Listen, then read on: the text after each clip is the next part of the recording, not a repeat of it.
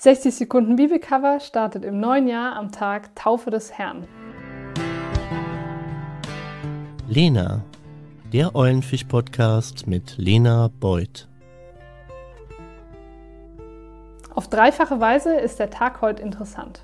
Keiner mag Spoiler bei geilen Serien. Also ich meine, dem Zuschauer wird ja dann vorweggenommen, was überhaupt der Ausgang der Geschichte ist und er kann nicht mehr mitfiebern.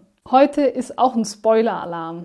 Und streng genommen ist Weihnachten auch schon der größte Spoiler-Alarm überhaupt. Die Geburt Jesu und die Taufe scheinen mir aber was gemeinsam zu haben. In der Schwachheit, in der Tiefe, im Herabsteigen Gottes, da liegt seine Stärke. Und das ist der zweite Punkt. Denn dieser enorme Spoiler ist insofern relevant für uns, wie uns existenziell etwas geschenkt wird, eben nicht vorweggenommen wird. Also wir sind da nicht nur Zuschauer mit einer Tüte Chips auf der Couch. In einem Liedtext heißt es, der Geist Gottes ist uns geschenkt, wir sind in Christi eingesenkt. Oder so. Also was ich damit auf jeden Fall meine, ist, so wie sich Jesus an Weihnachten in die Welt gesenkt und heute ins Wasser gesenkt hat, so sind wir wiederum auch in seine Geschichte mit hineingenommen. Der dritte Punkt. Neu geboren werden durch ihn jeden Tag.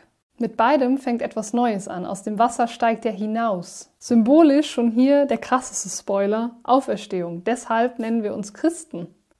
Also ich finde, das ist besser als jede Netflix-Serie.